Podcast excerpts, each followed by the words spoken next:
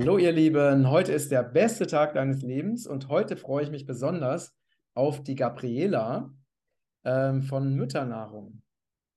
Hallo liebe Gat Gabriela, herzlichen, herzlich willkommen auf unserem Kanal. Schön, dass du da bist. Hallo, Matthias. Schön, dass ich da sein darf. Ja, du bist ja Spezialistin ähm, im Schwerpunkt, dass Mütter, werdende Mütter in der Schwangerschaft sich optimal auf ihre Geburt vorbereiten durch Ernährung oder durch die richtige Ernährung. Und das ist ja auch ein super spannendes Thema, weil ähm, vielen Frauen ist wahrscheinlich gar nicht bewusst, dass die Ernährung in der Schwangerschaft eine Rolle spielt in Bezug auf, wie die Geburt verläuft, oder? Genau, genau. Also ich bin tatsächlich ähm, ich möchte Frauen sensibilisieren, wie viel sie mit Ernährung erreichen können, um die Geburt, aber auch die Schwangerschaft positiv zu beeinflussen und sich wohler zu fühlen, aber auch die Geburt zu erleichtern. Genau. Und wie bist du überhaupt auf dieses Thema gekommen? Ja, eigentlich aus eigenem, ähm, aus, aus eigenen Belangen. Ich bin ähm, seit zehn Jahren in diesem Bereich tätig. Ich bin Hypnotherapeutin und ähm, Heilpraktikerin für Psychotherapie und mache eigentlich seit zehn Jahren hypnomentale Geburtsvorbereitung, bin aber auch Mama, habe zwei Töchter, die sind sieben und zwölf Jahre alt. Und in den beiden Schwangerschaften habe ich mich überhaupt nicht wohlgefühlt. Es waren richtig herausfordernde Monate.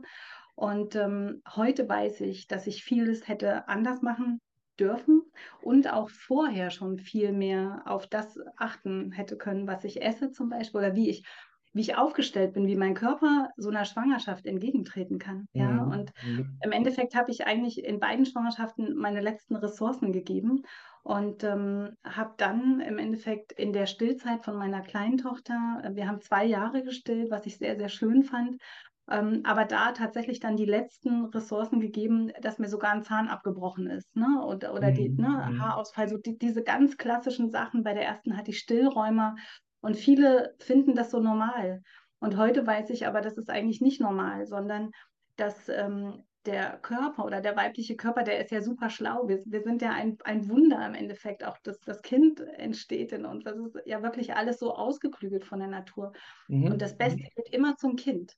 Und wenn die mhm. Mama über ihre eigene Ernährung nicht das aufnimmt, was das Kind benötigt für ein Wachstum und für das Anlegen von wirklich funktionalen An Anlagen, ja, dann holt es der Körper der Mutter aus den mütterlichen Ressourcen. Und dann werden halt ähm, Dinge, die es für die ne, Zahn- und Knochenentwicklung fürs Kind braucht, aus den mütterlichen Knochen und Zähnen geholt oder dann spätestens in der Stillzeit aus den Haarwurzeln und die Frauen haben Haarausfallen. Und ich habe das alles hinter mir mhm. und habe mich aber dann schon in der Stillzeit mit ganz, ganz vielen Ernährungsbüchern, wir, wir haben viele Nächte durchgestillt und ich habe ganz viel gelesen und habe dann damals beschlossen, ich mache da jetzt noch eine Ausbildung. Das gehört mhm, mit ja. für mich in eine ganzheitliche Geburtsvorbereitung. Und ich habe die Frauen da, ich habe die Frauen vor der Geburt da. Mich, mich interessiert das Thema Ernährung total. Und ähm, ich möchte das mit reinnehmen und habe dann den ganzheitlichen Ernährungsberater gemacht. Nicht nach DGE, weil ich wollte nicht für ne, die DGE-Richtlinien beraten, sagen wir es mal so. Also ich möchte nicht ne, Fleisch und Milch beraten. Und ähm, ja, habe dann einfach gestartet, ähm, die ersten Beratungen zu machen. Und das ist auch immer Bestandteil meiner hypnomentalen Geburtsvorbereitungskurse, dass die Frauen einfach wissen, dass die sich mental vorbereiten können, aber eben auch ähm, körperlich. Mhm. Und könntest du, planst du denn dein jetzt erworbenes Wissen für eine dritte Geburt anzuwenden oder planst du es nicht? Also ich bin jetzt 44 und wir haben jetzt tatsächlich, glaube ich, die Familienplanung abgeschlossen. Ich habe lange, lange gehadert, mhm. um alles, was ich weiß heute, vielleicht tatsächlich nochmal an mir auszuprobieren. Mein äh, meine ähm, kleine Tochter, die kam leider im Krankenhaus tatsächlich sogar mit einem Kaiserschnitt zur Welt. Mhm. Und das war eine geplante Hausgeburt. Und eigentlich wollte ich zu Hause vor unserem Ofen in unserem Pool, ne, die richtig schön auf die Welt atmen. Und ich hatte aber körperlich so viel zu tun, dass acht Wochen vor der Geburt klar war, das wird keine Hausgeburt, das wird mhm. definitiv keine ähm, spontane Geburt, sondern wir müssen sogar aus medizinischen Gründen einen Kaiserschnitt anstreben. Oder es wurde mir von vier alternativen Ärzten noch empfohlen. Ich hatte mhm, ja schon okay. tolle Kontakte ja. und die haben alle gesagt, Gabriela, macht es nicht. Mhm. Und da habe ich wirklich gemerkt, an welche Grenzen ich gekommen bin und wollte das natürlich hinten raus dann aber auch mit natürlichen Möglichkeiten wieder hinbekommen. Also ich hatte Krampfadern, ich hatte ähm, schwere Übelkeit bis zum Schluss. Mir war wirklich matt und müde. Und heute bin ich, ich sage mal, ich bin so eine kleine Duracell-Batterie, weil ich früh mit dem Zitronenwasser anfange, dann kommt der Selleriesaft und dann der grüne Smoothie mit den Wildkräutern. Ich würde mich niemals so fühlen, wenn ich das nicht essen oder trinken würde, wenn ich einen, einen Toast mit Marmelade essen würde. Das habe ich aber früher gemacht, aber heute nicht mehr. Und ich habe halt einfach für mich gemerkt und auch für unsere Familie, wie viel gesundheitliche Verbesserungen sich dadurch ergeben haben, Mhm. gezielte Nahrungsergänzung einzunehmen. Ähm, Sango Koralle zum Beispiel nur, ne? was das macht bei Badenkrämpfen zum Beispiel in der Nacht bei Schwangeren. Ne? Da haben wir ja schon diverse Mineralstoffmenge und was man da halt einfach alles ausbalancieren kann, um dann von alleine aus eigener Kraft wieder in die Kraft zu kommen. Genau. Ja, Und von ja, ja. daher, wir leben das hier und das, was wir hier leben, möchte ich den Frauen präventiv mitgeben, weil ich es anders erlebt habe und sagen kann, das muss alles nicht sein. Und wir haben viele junge Schwangere auch. Und ähm, auch wenn viele jetzt heute sagen, ja, das brauche ich alles nicht und ist alles übertrieben, dann kann ich immer nur sagen, wir sprechen uns in zehn Jahren. Ähm, dann, und was weg ist, ist weg, so gesagt, zumindest Mhm. bei den Zähnen zum Beispiel. Aber ähm, äh, ich brenne dafür. Ich, ich finde es einfach total, ja, es begeistert mich und diese Begeisterung möchte ich weitergeben, aber auch die Sensibilisierung, was die Frauen in der Schwangerschaft, auch die Papas im Endeffekt, an Prägungen mitgeben und Mhm. was die für sich und für die Kinder im Endeffekt vorbereiten können, weil Ja. äh, selbst bei der Zeugung gehen schon, ne, gehen ja schon viele Informationen ans Kind über, aber auch in der Schwangerschaft oder man kann sagen, die ersten tausend Tage sind eigentlich für die ähm, gesundheitliche Prägung und auch für die Prägung von Essenspräferenzen zum Beispiel sehr, sehr entscheidend. Und da spielen Mineralstoffmenge, die Ernährung, das Gewicht zum Beispiel der Eltern, der Blutzuckerspiegel, alles solche Komponenten spielen damit rein, wie gesund das Kind zur Welt kommt und was das ähm, im Endeffekt auch gesundheitlich zu erwarten hat als Mhm. ähm, Mhm. Erwachsener. Was sind denn die, äh, aus deiner Sicht so die häufigsten Fehler, die Frauen halt machen, äh, in der, äh, Ernährung in der Schwangerschaft? Ähm, Weißmehl auf jeden Fall, Zucker. Also, ähm, also d- gerade die Kohlenhydrate, wir werden ja überschüttet heute davon. Und ähm, ich sag mal auch so Komponenten wie, bin ich ausreichend mit Vitamin D versorgt? Also Vitamin D3 habe ich richtig gute Fette zum Beispiel, ne? Gehirnentwicklung, das ist, das ist so elementar im Endeffekt. Ähm, zu spätes Essen. Ne? Viele Frauen liegen ja nächtelang wach und sagen, oh, ich konnte nicht schlafen und ich habe mich hin und her gedreht. Und eine Frau, die zum Beispiel schon mit der Leber belastet ist, die darf eigentlich nach 19 Uhr gar nichts mehr essen. Mhm. Zu Mhm. wenig Bewegung, ja, hat auch wieder auf den Blutzuckerspiegel Einfluss. Also so viele kleine Puzzleteile, die ähm, ja ganz viele Veränderungen dann bringen können. Und wenn man es eben dann nicht beachtet, ähm, schon sehr herausfordernde Monate für Mama und Kind dann auch ähm, darstellen Mhm. können. Mhm.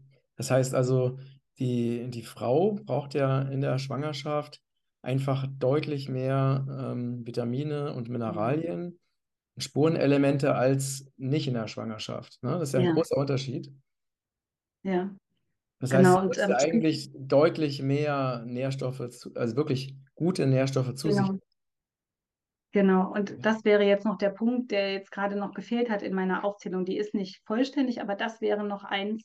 Viele sagen ja, oh, jetzt kann ich für zwei essen, aber das stimmt gar nicht. Die Frauen brauchen im letzten Drittel 200 Kalorien, ne, mehr pro Tag, aber die brauchen, man kann, wenn man es jetzt salopp sagen würde, das Doppelte an Nährstoffen. Nicht bei allen Nährstoffen braucht man das Doppelte, aber schon, ne, dass die Nährstoffdichte sich verdoppeln sollte oder Mhm. zumindest wirklich vervielfachen und ähm, damit im Endeffekt auch ähm, ja, die, diese gute Grundlage gelegt werden kann. Ne? Also das, was eine Frau ist, das wird das Baby. Natürlich Mhm. spielen da auch noch ne, andere äh, Komponenten eine Rolle. Ne? Wir haben ja ähm, im Endeffekt, der Bauplan ist ja schon alles da, aber wie es, ne, mit welchen Baumaterialien trotzdem gebaut wird, das sollte den Frauen bewusst sein.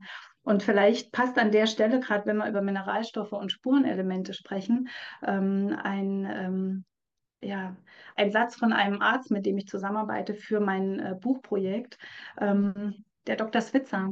Äh, der Mhm. hatte gesagt, er hat festgestellt in seiner ähm, äh, sehr langjährigen äh, Karriere als Arzt, dass Frauen und Schwangere, die in der Schwangerschaft mit gewissen Mineralstoffen und Spurenelementen versorgt sind, weniger Mind Control zur Geburt brauchen. Das ist ja ein Amerikaner, also ne, dieses Wort, er, ähm, er meint halt, ne, die haben einfach eine andere Konstitution. Die sind Mhm. ganz anders von innen heraus gestärkt, Mhm. weil sie schon ähm, ne, gewisse B-Vitamine haben, die machen die Nerven stark und ne, ich bin da einfach ganz anders drauf. Oder ja. wenn man jetzt an frische Wildkräuter denkt, die Biophotonen, da hast du ja eine ganz andere Vitalität im Endeffekt. Und dann kann ich auch meinen Kursmamas immer sagen, dann müssen wir weniger Hypnobirthing machen, so gesagt, Mhm. weil ihr einfach Mhm. schon so eine körperliche Konstitution entwickelt, die auch zuversichtlicher macht. Wenn ich glücklich in meinem Körper bin, dann habe ich auch einfach viel mehr Lust, mit dem Körper zu gehen und da auch ähm, was Schönes entstehen zu lassen. Ja, also es gibt zum Beispiel so, äh, ne, eine,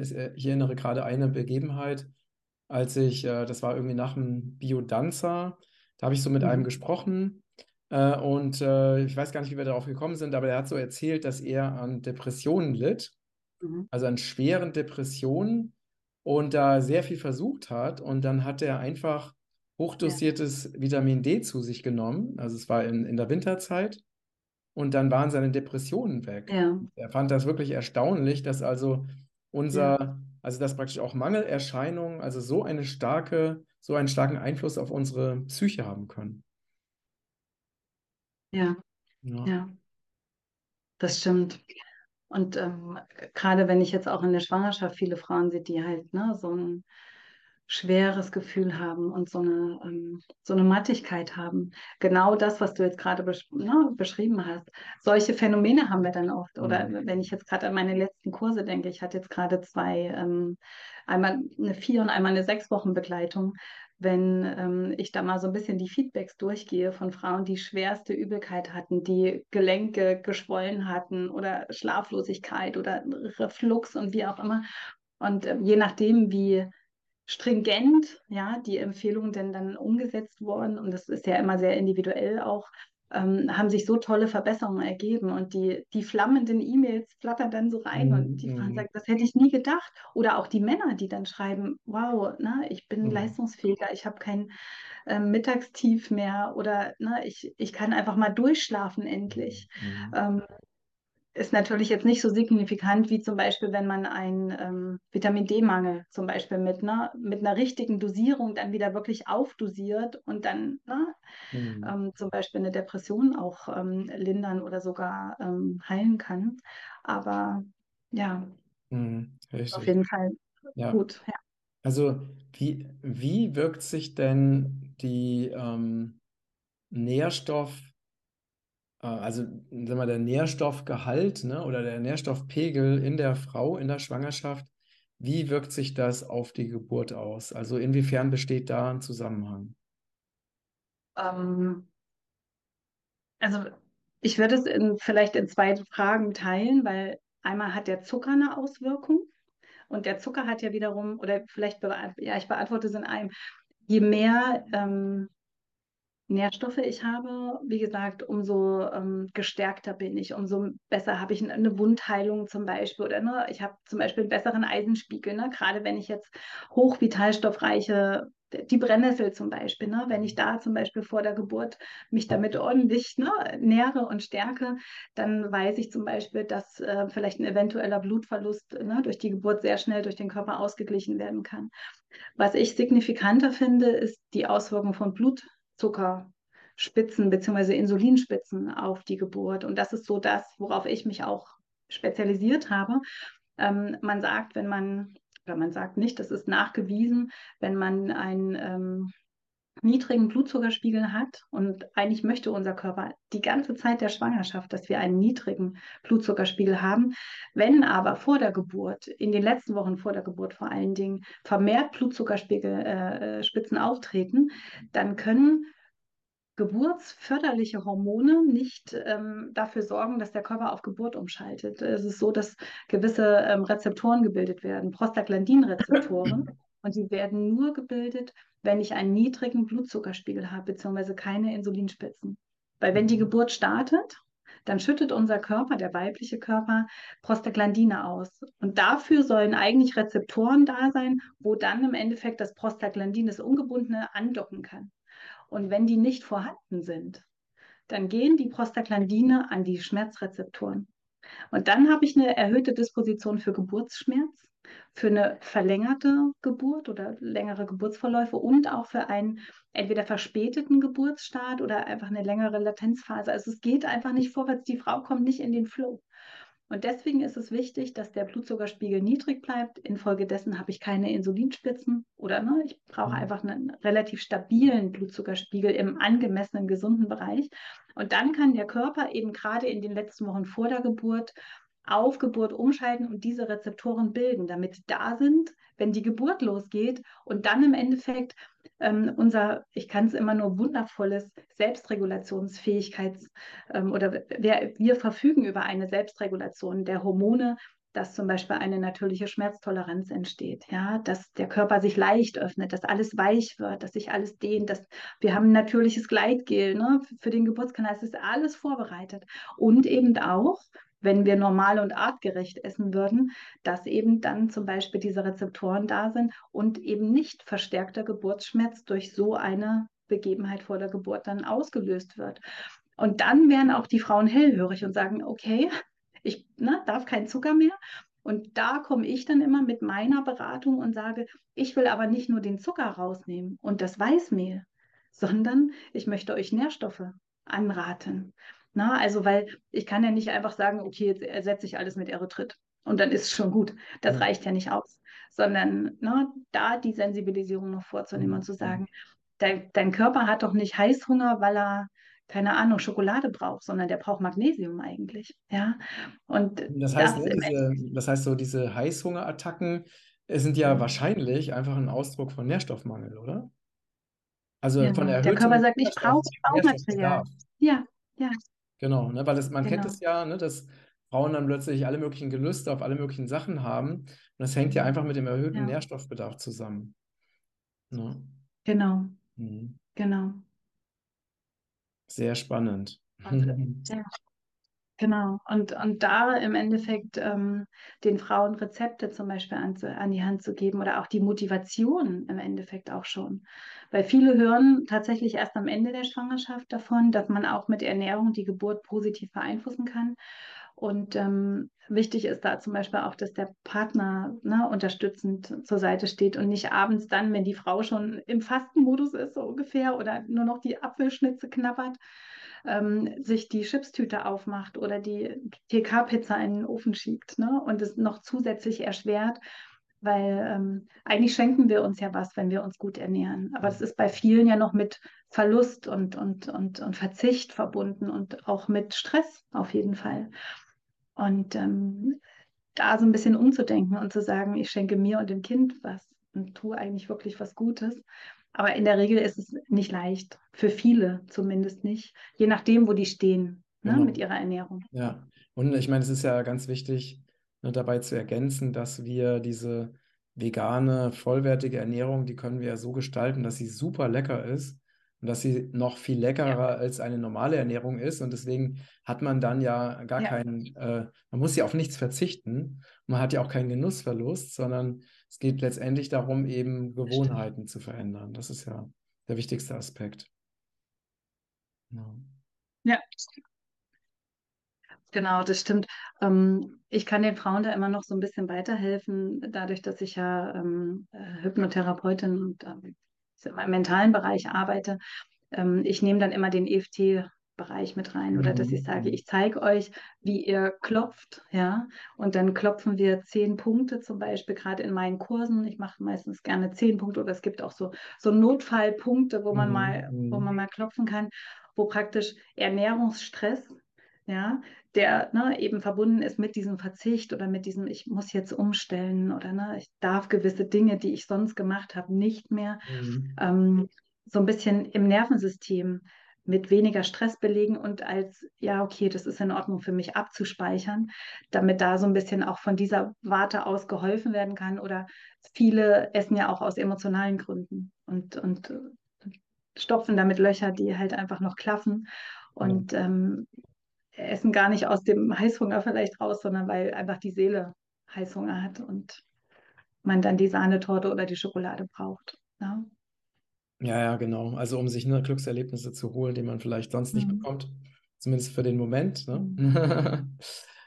Genau. Ja, also Obwohl das ja zum Beispiel auch schön mit einer Medjool-Dattel geht und ein bisschen Cashewmus und ein paar Kokosraspeln. Ja, das ist ja, ähm, also das ist so mein Goldständer zum Beispiel. Ich liebe das total. Na, oder ich habe so eine Bananen, Bananenpraline mit Erdmandelflocken oder mit, ähm, mit Kastanienflocken ähm, und äh, Mandelmus drüber und Blütenpollen. Und da kann man noch ein bisschen äh, rohe Schokolade schmelzen, 90-prozentige und das so ein bisschen drüber sprenkeln. Und dann hat man ganz schnell eine, eine Praline. Und das finde ich dann wieder schön als Anregung für einen gesunden Familientisch. mm, Weil das ist ja wieder das, wo dann im Endeffekt auch die Kinder dann spätestens mit sechs Monaten gucken, die, was essen denn meine Eltern? Um da dann zum Beispiel auch äh, Ideen zu haben, wie kann ich denn meinen Kindern was Gesundes, Süßes anbieten? Die ersten Sachen zum Beispiel. ja. Also unsere Tochter, die liebt zum Beispiel Bananeneis, ne? Also wir frieren einfach Bananen ein, wenn die halt reif sind. Das ist eigentlich auch ganz praktisch, ne? Also Bananen sind einfach zu reif, dann werden die eingefroren und dann mixe ich die einmal mit, zum Beispiel mit äh, Phycocyanin, dann wird das so ein blaues Ja, Eis. Das findet Ayana auch ganz toll und das liebt die. Hat letztens ähm, hat ja. sie drei dicke Schalen von diesem blauen Bananeneis gegessen und Mhm. wollte gar nicht mehr aufhören. Und, und dann sagt sie immer, ist ohne Zucker, Papa, ne? Ist ohne Zucker, ne? Und äh, weil Ja, sie das, ne, weil ich immer, wenn wir irgendwo unterwegs sind und sie sieht dann andere Kinder, die halt sich ihr Zuckereis holen, dann sage ich halt, hey, das ja, essen wir nicht, ne? Weil da ist ungesunder Zucker drin, sind Milchprodukte drin, da sind äh, auch Chemikalien drin und sowas. Und das ist schon, also sie versteht ja, das schon, ne? Und dann sage ich, außerdem ist unser Eis, was wir selber machen, viel, viel leckerer. Und äh, es wäre natürlich toll, wenn man ja. auch so gesundes Eis auch irgendwo in Eisdielen finden würde, aber das braucht wahrscheinlich noch ein bisschen Zeit, Ja, bis das Bewusstsein soweit ist, ne? Also, ja, leider. hm, Ja, also wir, wir wohnen hier ja in der Lüneburger Heide und wir haben in unserem Ort, bevor wir in unsere Straße biegen, ein Eiscafé. Die macht tolles Eis, aber ganz konventionelles, klassisches Milch-Speiseeis. Ne? Ähm, hm, Und wir haben mal angeregt, könnten Sie nicht mal eins mit Hafermilch machen, zum mhm, Beispiel. Ja? mhm, Und ich erinnere mich noch ganz genau, erstens, es war lecker. Aber sie hat uns richtig geschimpft und hat gemeint, ja, aber das isst keiner. Und da habe ich mhm, gesagt, aber Sie mhm, müssen ja hier auch was rausstellen ein, ein, irgendwie eine, eine Tafel, vegane, heute veganes Eis, kommen Sie rum und probieren das, damit die Leute auch mal so ein bisschen die Scheu davor verlieren. Ja, und sehen, wie lecker das. Also es schmeckt ja nicht so viel anders. Und das finde ich toll, wenn du gerade von deiner Tochter sprichst und du sagst, ne, da isst du auch mal drei Portionen. Das finde ich halt das Schöne, wenn man als Eltern sagen kann, na klar kannst du noch Nachschlag haben. mhm, Weil, ne, wenn wir jetzt zum Beispiel, ähm, ich mache so ähm, Schokopudding aus Banane und Avocado und Karob zum Beispiel und vielleicht ein bisschen rohen Blütenhonig mit dazu. Und meine Große zum Beispiel, die ist ja zwölf und die kennt auch noch das normale Essen, was wir früher auch so gegessen haben. Ne? Oder so dieses Klassische, was wir so in der Kindheit gelernt haben. Ähm, und äh, sie sagt dann immer, ich finde es so toll, dass ich mir jetzt einfach zwei, drei Portionen nachnehmen kann. Und du jetzt nicht sagst, nee, ne, das mhm, geht mhm. nicht. Und das ist das Schöne, weil es dann halt nur gesunde Zutaten sind und ja, Genau, und es geht ja letztendlich darum, ne, dass wir einfach. das Gesunde eben mit dem Genuss verbinden und dann hast du ja gleichzeitig auch noch das gute Gefühl, weil du weißt, es ist auch gut für deinen Körper. Äh, das ist ja auf allen Ebenen super. Außerdem ist es ja auch noch besser für die Erde, ne? Also aus den Gründen, die ja mittlerweile den meisten Menschen einfach bekannt sind, dass eben kein ja, Tierleid dahinter steckt, dass keine äh, industrielle Landwirtschaft dahinter steckt oder dass kein, ne, dass nicht einfach zu viel Landfläche gebraucht wird oder wenn es jetzt um Milchprodukte geht, ne, die ganze Regenwaldvernichtung, um Tierfutter oder Rinder, Rinderweiden eben ähm, ne, anzulegen in, in Brasilien zum Beispiel, ne? Also das wissen ja auch die wenigsten, dass eben der, der größte Tierfutterimporteur aus Brasilien ist Deutschland. Das heißt, Deutschland ist für diese Regenwaldvernichtung in Brasilien am, also hauptverantwortlich, beziehungsweise die deutschen Konsumenten, ne? Die eben ihr, ihr äh, deutsches Fleisch essen. Also nicht das deutsche Fleisch, aber die in Deutschland eben Fleisch essen. Und das sind alles so Dinge, die, das hat alles eine Auswirkung. Und wir haben, ne, wir ja, tun nicht nur uns selbst etwas Gutes, sondern wir tun auch ähm, eben unserer Erde etwas Gutes und natürlich auch unseren Kindern, die ja auch noch auf einer gesunden, natürlichen äh, oder ja in einer gesunden, natürlichen Umwelt aufwachsen wollen. ja. Ja. Also Win-Win für alle Beteiligten. Genau, genau. Ich ähm, erinnere mich da an eine Fortbildung, die ich mal gehabt habe, ähm, als ähm, Beikostberaterin für Preisfrei. Und da war ich die einzige vegane Teilnehmerin. Und ähm, da hat die Kursleiterin immer gesagt, ja, und Gabriele, ja, die macht es ja aus ethischen Gründen. Und da habe ich immer so gedacht, äh, nein, also ich kann hier eine ganze Handvoll Gründe aufzählen, warum vegan einfach besser ist, ja. Mhm. Und ähm, ich habe aber dann gedacht, gut, ne, also in der Runde bringt es zumindest nichts. Ähm, aber es ist halt ne, wirklich so weitreichend im Endeffekt. Mhm. Ja. Mhm. Ja, sehr, sehr spannend. Ähm, mhm. Geburt ist ja, also das Thema Geburt ist ja sowieso ein sehr, sehr äh, großes und wichtiges Thema, weil wir ja alle ähm, durch die Geburt auf diese Erde gekommen sind. Und, und es gibt ja da die unterschiedlichsten Erfahrungen auch. Ne? Also angefangen von Naturvölkern, die wirklich, wo die Frauen eben eine schmerzfreie Geburt erleben, die, was ja im Westen eben gar nicht vorstellbar ist. Und äh, damit hast du dich wahrscheinlich auch beschäftigt, nehme ich an, oder? Mit dieser Frage oder mit diesem Thema? Also schmerzfreie Geburt? Ja, ja. Ja, also das, ja. Also das sind ja die, die zwei, ähm, ich sag mal, Hauptgründe, warum Frauen in meine Kurse kommen. Wenn die eine Hypnobirthing ähm, oder wenn die sich mit, mit Hypnobirthing beschäftigen, ich nenne es immer hypnomentale Geburtsvorbereitung, da geht es ja auch darum, dass Schmerzen gar nicht erst entstehen, weil diese körpereigene Selbstregulationsfähigkeit eben unterstützt wird. Ja? Mhm. Und ich mhm. kann immer sagen, Schmerzen entstehen im Kopf. Wenn ich erwarte, dass das wehtun wird, dann habe ich ähm, schon mal die Veranlagung für Neurotransmitter, die ausgeschüttet werden, die mehr Schmerz erlebbar machen und auch die Interpretation in dem Moment. Also ich, ich bin immer so ein bisschen technisch auch ähm, natürlich ist ne, mhm. Geburt eine höchst spirituelle Erfahrung auch. Aber wenn ich schon rangehe und sage, das wird ganz schrecklich und ich muss große Angst haben und ich bin hier nicht sicher, ja, dann ähm, geht natürlich der Faktor Stress richtig in die Vollen und tut alles dafür, dass es eben nicht harmonisch, sanft und natürlich abläuft. Ich bin Gott sei Dank in einem ganz tollen Umfeld an ähm, Hebammenkolleginnen, an Heilpraktikerinnen, an Osteopathen, Haptonominnen, ähm, äh, Homöopathinnen und wir sind alle ähm, sehr verbunden mit der natürlichen außerklinischen Geburt, weil einfach eine ganz andere Geburtsatmosphäre da ist mhm. und die mhm. Frauen ganz anders in ihre Kraft kommen, ins Spüren kommen, raus aus dem Kopf rein in den Körper, in den Geburtskörper im Endeffekt und da auch ganz andere Geburten stattfinden können.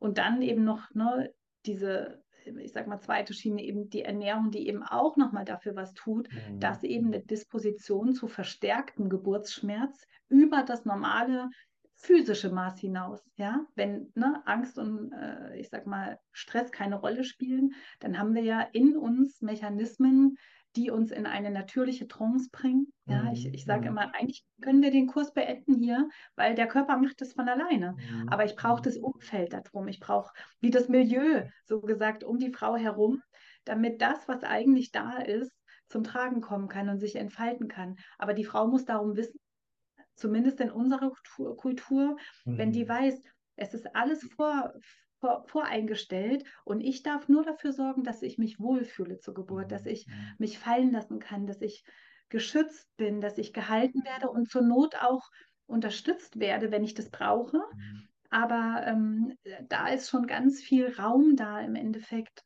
in diesen ruhigen, schönen, natürlichen Geburtsumgebungen, ähm, um da im Endeffekt auch eine schmerzfreie Geburt zu begünstigen. Es geht auch im Krankenhaus, wenn die Frau und das Paar sehr gut informiert sind, sich gut ausgesucht haben, wo gehen die hin in ein Krankenhaus zum Beispiel und der Papa eine schützende Rolle übernimmt, dass die Frau sagt, ich gehe dahin und nutze vielleicht die Sicherheit des Krankenhauses, damit die, die scheinbare, scheinbare Sicherheit, ne? muss man ja auch dazu sagen. Ja, ja. Also, ne? weil es ist ja auch, es ist ja auch eine Programmierung, ne? weil die Menschen glauben, sie sind im Krankenhaus sicherer, aber es ist ja gar nicht der Fall. Weil wenn man Statistiken anguckt, genau. ist es genau. nicht so. Ne? Und das ist, ja, ne? und ich genau, finde, was ich wirklich genau. interessant finde, und, ähm, ist. Deswegen. Hm, okay. dass äh, ja. die, wenn wir uns das Thema, wenn wir uns das Thema Geburt anschauen, dann haben wir ja einen Spiegel darüber, da, ähm, für dieses, es geht ja, es gibt ja zwei Pole. Ne? Der eine Pol ist eben das Wissen um die, ich sag mal, die natürliche Göttlichkeit. Und der andere Pol ist eben äh, das verstandesmäßige, materialistische Denken, wo es hauptsächlich um Angst und Kontrolle geht. Also wo gar, quasi kein Vertrauen vorhanden ist und wo ja auch die, ne, diese, ähm, eine Frau, also um, damit eine Frau eben wirklich äh, natürlich gebären kann, muss sie ja in ihre weibliche Kraft und in ihre weibliche Energie gehen. Und genau das wird ja äh, den Menschen ausgeredet, ne? indem sie eher da, dahin konditioniert werden, ja. dass sie ihre Verantwortung, die Frau ihre Verantwortung an einen meistens noch männlichen Arzt oder an das männlich dominierte System ja. abgibt.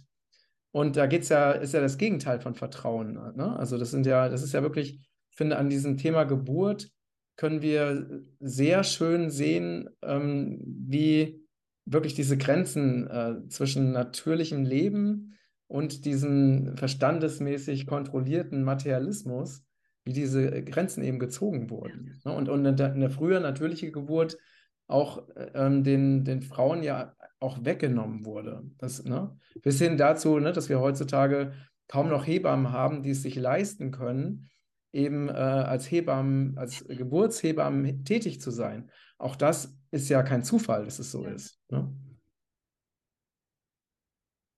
Ja, genau. Ähm, das fängt ja schon zum Beispiel in der klinischen Betreuung von Schwangeren an. Wenn jetzt eine Schwangere ins Krankenhaus geht, jetzt mal nur ne, hypothetisch gedacht, ähm, ein Kaiserschnitt ist das, was am meisten Geld bringt. Ja? Und eine Frau zum Beispiel 20 Stunden bei einer natürlichen Geburt zu begleiten, das können sich die meisten Krankenhäuser, die zudem noch wirtschaftliche Unternehmen sind, überhaupt ja. nicht leisten. Und deswegen wird die Frau da so ja. durchgeschleust und ganz viel Druck ausgeübt. Und ähm, die, die können da gar nicht richtig in den Flow kommen, die können gar nicht ins Spüren kommen. Und auch eine Beziehung kann gar nicht aufgebaut werden zwischen Geburtshelfer und Frauen, die teilweise auch, na, da, da ist meistens eine Hebamme für fünf oder sechs Frauen zuständig gleichzeitig. Und also das, das mag man gar nicht ähm, weiter ne, durchdenken. Und das sind aber die heutigen Zustände. Und ich, ich weiß, dass, ne, ähm, dass auch für die Hebammen vor Ort zum Beispiel ne, kein Zuckerschlecken ist. Aber ne, da liegt halt einfach die Priorität nicht drauf, auch nicht von der ne, Regierung oder Politik. Ähm, da wirklich für einen guten Start ins Leben ne, zu sorgen. Und gerade wenn wir zum Beispiel heute hier über Gesundheit sprechen, über Kindergesundheit oder auch über eine gesunde Mama, ähm, na, was so ein Kaiserschnitt mit dem kindlichen Mikrobiom im Darm macht. Ja, da gibt es keine Besiedlung. Ne? Dem, dem Kind fehlen zeitlebens zwei Drittel der Darmflora und die kriegst du auch nicht durch ähm, Darmbakterien, die du so ne, noch nachträglich einnehmen kannst. Da fehlen einfach Dinge und das ist elementar. Oder auch dieses, ne, durch diesen engen Kanal mit eigener Kraft ne, ins Leben zu treten. Und wie schnell werden heute Kaiserschnitte durchgeführt und den Frauen eben auch ähm, ja, das ja, verwehrt, auch ne, ihrem Körper die Chance zu geben, in der Zeit, die es braucht, mhm. die Geburt auch stattfinden zu lassen. Mhm. Ja, ja, das ist, äh, ich finde das so unfassbar wichtig, dass dieses Wissen wirklich in die Welt kommt und in das Bewusstsein der Menschen kommt, dass eben, was die meisten Menschen, ja, ich würde sagen, fast 95 Prozent der Menschen, wenn nicht noch mehr, glauben ja daran, dass es normal ist, dass eine Frau im Liegen gebärt und dass sie unerträgliche Schmerzen bei der Geburt hat. Die glauben, das ist normal und dass das eben überhaupt nicht normal ist. Ich finde, dieses Wissen, das muss wirklich in die Welt. Auf jeden Fall. Also genauso wie beim Thema Krebs. Ne? Also da, mhm. da gibt es einfach so ein Kollektivbewusstsein mhm. und ähm, da sind einfach die Annahmen so verankert und so stark, dass man für ein bewusstes Paar doch sehr viel Kraft ne, aufwenden muss, um da, also ne, die Frauen brauchen sehr viel Kraft, um aus diesen Strukturen auszubrechen und ihren Weg zu finden. Und ich kann immer nur sagen, das ist so eine Reise. Ich erfahre, dass ich schwanger bin bis zur Geburt und da kann ich gucken links und rechts, was brauche ich, wo möchte ich mich mhm. hinentwickeln, wie stelle ich mir das vor, um dann diese Kräfte einzusammeln, wieder zu entdecken, weil im Endeffekt ist es ja angelegt. Wir haben einen mhm. natürlichen Rebu Geburtsreflex, also wir Frauen verfügen über einen natürlichen Geburtsreflex, ja, der ist angeboren im Endeffekt. Das heißt, wir können alle gebären und auch körperlich sind eigentlich rein hormonell und biochemisch alle Voraussetzungen für jede Frau voreingestellt, es sei denn, es gibt eben pathologische Verläufe, ne? Es gibt auch Mhm. Sachen, ne? wir haben gerade über die Prostaglandine gesprochen. Ja,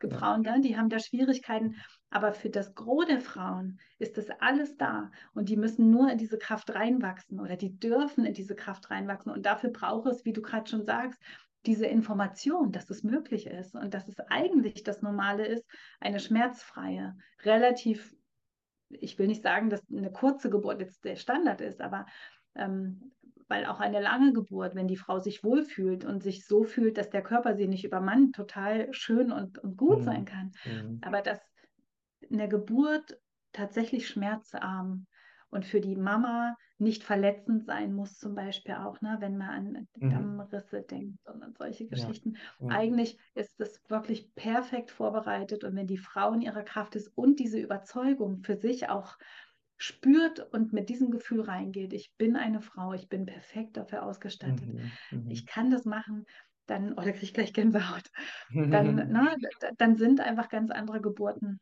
ähm, möglich. Und ich bin ja viel mit ähm, Geburtshäusern ähm, verbandelt. Und ähm, was mir da die Hebammen berichten, auch von Frauen, die halt ne, wir in der gegenseitigen Betreuung haben, wie schön die Geburten sind, wie viel die Hebamme dabei sitzt, einfach nur sitzt und vielleicht strickt oder einfach der Frau ein bisschen ne, ähm, befürwortend zunickt, aber das Paar oder die Frau einfach ne, ihre Mhm. Geburt verlebt und es gut kann und dass ein ganz anderes Bild sich abzeichnet einfach als das, wie du es gerade beschrieben hast, ne? Ewig lang über den Gang im Krankenhaus, sch- schreiende Frauen mit schrecklichen Venenschmerzen. Eigentlich kann es anders laufen, ja. Ja, und das Interessante ist ja auch, ne, du siehst ja auch diese Beeinflussung, weil in allen Filmen, die man so sieht, ne, wird immer wieder das gleiche Bild vermittelt, nämlich von einer Frau, die unter unsäglichen Schmerzen leidet, bis hin, dass in vielen Filmen die Frau am Ende auch stirbt. Ne? Das heißt, es ist ja etwas, was permanent in, eigentlich, ich habe noch keinen anderen Film entdeckt, also was wirklich in allen Filmen immer wieder vorkommt. Das geht ja natürlich auch ins Unterbewusstsein und es ist ja auch kein Zufall dass genau dieses Bild Ja. vermittelt wird. Und ich muss manchmal an so eine Begebenheit denken, da, da waren wir in Thailand und sind mit dem Roller so über die Straße gefahren und dann sah ich da eine, ähm, eine Kuh, die hatte gerade ein Kalb geboren und die Ja. hatte sich aber, die Kuh hatte sich in so ein Seil verfangen, weil die war angebunden und die konnte halt, die ist halt nicht an ihr Kalb rangekommen. Und dann bin ich halt hin und habe ihr, habe das Seil losgemacht, ne, sodass wieder frei war. Ja. Und dann ähm, hat sie dann einfach angefangen, ihr Kalb zu lecken und so. Und das Kalb ist ja einfach so rausgefallen. Die war, da war ja auch niemand dabei. Ist halt einfach so passiert. Und das ist eigentlich eine, wir sind ja auch Säugetiere. Das ist eine Geburt, wie Ja. sie sein sollte. Es wird halt einfach, das Kalb kommt einfach raus. Und das ist ja bei den ganzen anderen Säugetieren ja auch ganz leicht. Warum sollte es nur bei den Menschen nicht leicht sein, wenn man sich das mal Ja. logisch überlegt? Ja, das, das erinnert mich gerade wieder an so einen Film, da hat ähm, ein, ein, eine Stute einen Fohlen geboren. Und da war so ein Mann, der hat die ganze Zeit an den Beinen so gezerrt. Und ich habe immer so gedacht, ich, ich kann mir das gar nicht angucken. Die macht es schon und die ist immer weggegangen. Und ich habe immer gedacht, nehmt diesen Mann weg. Die kann das ganz alleine. Ne? So. Mhm, mhm. Also ne? so klingt es tatsächlich. ja, Und ja, ja. ähm, es ist Mhm. immer wirklich so dieses ähm, Bewusstsein wirklich da, man muss den Frauen helfen. Wenn es sein muss, ja. Oder wenn auch eine Erstgebärende vielleicht gerne Anleitung möchte, was sie vielleicht noch probieren kann. Und dafür haben wir unsere versierten Hebammen, die ne, ihr, ihr wirklich wertvolles, weises Wissen mit ne, in die Schwangerschaft geben und die Frauen stärken und schützen und vor schlechten Nachrichten bewahren und, und, und alles. Ne? Und heute wird ich sag mal, im medizinischen Bereich alles vermessen und bewertet und, und geschallt und, und berechnet und den Frauen so viel Angst gemacht. Und das ist wirklich, wirklich total schade. Ja, und Mhm, muss nicht mhm. sein, weil das Kind spürt ja auch mit im Körper und ähm, hat die Hormonlage der Mama und spürt, wenn da immer Stresshormone kommen und Mhm, wenn die. Mama eben nicht zuversichtlich und voller Hoffnung ist. Ja, deswegen, mein Kurs heißt zum Beispiel auch Geburt mit Zuversicht, nicht Mhm. Hypnobirthing oder so, Mhm. ähm, sondern wirklich ne, in diese Zuversicht reinzukommen, diese Kraft zu finden. Und ähm, ich habe mal eine ganz ähm, liebe, heute ganz liebe Freundin begleiten dürfen beim dritten Kind.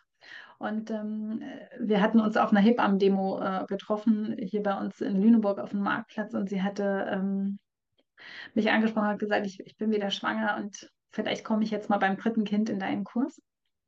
Und ähm, im Kurs sagte sie dann, dass sie in den ersten beiden Krankenhausgeburten ab, ab brustabwärts praktisch nur Schmerz gespürt hat, nichts anderes. Und die dritte Geburt hatte sie dann mit ihrer äh, besten Freundin, die ist Hebamme im Geburtshaus, ähm, äh, in vier Stunden ähm, auf ganz wundervolle Weise erleben dürfen. Und sie hat gesagt, es hat so lange nachgewirkt in mir. Wirklich, sie hat gesagt, das waren Jahre. Wir sind heute wirklich sehr gut verbandelt auch. Und sie hat gesagt, mir als Frau hat das so ein Kraftgefühl gegeben und ich bin so in die Demut auch gekommen und habe gemerkt, dafür bin ich eine Frau. Und er hat gesagt, jedes Zahnrad geht ins Mhm. andere und es war Mhm. alles so selbstverständlich. Und sie hat daraus so viel Kraft geschöpft. Und das ist eigentlich das, was wir Frauen wahrscheinlich auch aus der Evolution mitbekommen sollen für die Geburt, damit wir auch als Mama ganz anders in diese Zeit starten. Mhm. Dieses Erlebnis, oh, ich schon wieder ganz Körpergänsehaut, dieses Erlebnis, ich kann diese Geburt bewältigen und dann bin ich noch mal viel mehr gewachsen und kann jetzt Mama sein oder auch das Paar zusammen. Wenn Ja, man so eine ja. Geburt zusammen meistert, ja, ähm, dann kann man auch Eltern sein. Und dieser Start ins Elternsein oder auch für eine Frau, die dann durch die Geburt zu einer Mutter wird, wenn das so prägend ist, dass man merkt, ich bin über mich hinausgewachsen. Da sind Kräfte, die habe ich noch nie gespürt, auch so eine Urkraft im Endeffekt. Das ist ja eine körperliche Grenzerfahrung auch. Und dann startest du ganz anders ins Muttersein. Ist ja wie eine, also äh, für mich Ja, ist, und ich habe es andersrum bemerkt, als ich meinen Mhm. Kaiserschnitt hatte. Da habe ich lange gehadert. ja, ja, ja. Also ich sehe halt eine Geburt wirklich als eine Initiation, ne, wo die, zum Beispiel bei der ersten Geburt wird ja die. Frau auch, oder die, das Mädchen wird ja auch zur Frau, also durch die Geburt. Und es war ja zum Beispiel auch so, ne, bei den, ähm, zum Beispiel bei den Sioux-Indianern, dass die halt eben ihre Spitzhütten hatten, ne, oder die haben ihre Initiation, hatten die eben in den Spitzhütten, weil, während die Frauen einfach die Initiation in den Geburten hatten. Und so ist das alles so an seinem Platz. Und die, Ja. das auch so, dass die Geburt ja ist ja ein heiliges Ereignis, was eben auch für die, für die Mhm. Frau einfach ein ganz, ganz besonderes oder vielleicht das tiefste Erlebnis überhaupt ist. Also zumindest von dem her, was mir eben viele Frauen einfach erzählen auch. Mhm. Mhm. Ja. Ja. Und, und das, das zieht sich einfach auch dann, ne, ins Muttersein, auch in der Beziehung zum Kind, ne, erlebt man dann einfach eine ganz andere Tiefe oder einen ganz anderen Frieden, wenn Ja. beide miteinander gut gestartet sind oder einfach gestärkt aus dieser Erfahrung rausgehen, ne, Mhm. mit dieser Initialkraft auch im Endeffekt, ja. Ja. Ja, schön. Also da, da macht es auch Sinn, was du vorhin gefragt hast, ähm, ob ich zum Beispiel nochmal ne, ähm, selber diese Erfahrung machen möchte. Ja. Ähm, aber ich habe so, also habe so viele Frauen begleiten dürfen jetzt in den zehn Jahren. Es sind weit über 2500 Frauen. Ich habe so viele schöne Geburtserlebnisse. Ne? Also ich kriege dann immer Mails und oder ganz liebe Briefe und ähm, das ist tatsächlich die Rückmeldung, die man auch bekommt, je Mhm. achtsamer und je bewusster man sich eben mit der Ja. Geburtsvorbereitung beschäftigt, je mehr sich ein Paar darauf einlässt und sagt, wie wollen wir das? Wir wollen, was wollen wir unserem Kind erzählen? Was ist das Richtige für die Frau? Was braucht die? Und wirklich auf ihre Bedürfnisse einzugehen, dann kann es ein wirklich wunderschönes Erlebnis sein, vor dem man gar nicht so viel Angst haben braucht. Respekt finde ich immer absolut angemessen. Ja, so ein richtiger, gesunder Respekt ist total in Ordnung, weil es ist ein Übergang. Und ich muss auch immer zum Beispiel zu meinen Kolleginnen sagen, im außerklinischen Bereich, meine Hausgeburtsmädels und die Frauen aus den Geburtshäusern, das sind für mich die mutigsten Frauen, die ich kenne. Der mutigste Beruf, weil die haben zwei Leben in der Hand, ist so. Und das so oft und so regelmäßig. Und was die für Entscheidungen treffen und was die auch für eine Kraft haben müssen. Und äh, da im Endeffekt ne, diese Stärkung vorher wahrzunehmen, dass die Frauen aber eben auch mit dieser Kraft und mit diesem Glauben an sich in die Geburt gehen können. Mhm. Bei einer Hebamme, die auch an die Kraft der Frau glaubt. Und den Mann natürlich auch noch, weil der hat ja oftmals auch seine Themen und seine Ängste, die man der da vielleicht auch vorher noch angucken darf, Ja. dann ähm, kann das wirklich total kraftvoll sein. Und wie du sagst, initialisieren für ein, für ein Mhm. schönes gemeinsames Leben. Ja, das hast du Ja. jetzt so, so schön gesagt. Ähm, Jetzt müssen wir einfach Schluss machen, weil das war das perfekte Ja. Schlusswort. Vielen Dank äh, für das äh, tolle, inspirierende Gespräch und auch für deine wirklich wertvolle Arbeit. Ähm, ihr Lieben, ich freue mich sehr über euer Feedback. Schreibt gerne eure Kommentare unter diesen Beitrag und teilt bitte diesen Beitrag, weil der ist einfach so wichtig und so wertvoll. Und dieses Wissen muss einfach in die Welt. Teilt es gerne auf allen Kanälen, die euch zur Verfügung stehen. Vielen Dank für eure Unterstützung. Und ja, Danke auch. liebe Gabriela, es war sehr, sehr schön. Und weiterhin wünsche ich dir einfach viel Freude und viel Erfüllung bei deiner so wundervollen Arbeit. Dankeschön. Mhm. Dankeschön. Dir auch, Matthias. Du bist ja Dankeschön. genauso wertvoll und leistest deinen Beitrag. Mhm. Genau. Schön. Vielen Dank. Ja, alles, alles Liebe, ne? Bis bald. Tschüss. Danke dir Ciao. auch. Mhm. Tschüss. Ciao. Hallo ihr Lieben, ich bin der Gründer von Regenbogenkreis und wenn du unsere besonderen und wertvollen Premium-Produkte kennenlernen willst, dann habe ich unten den Rabattcode YouTube11 für dich und damit bekommst du bei deinem Einkauf 11% Rabatt auf unsere wertvollen Produkte und das Besondere ist, mit jedem Kauf unserer Produkte schützt du Regenwald in Südamerika. Alles Liebe, dein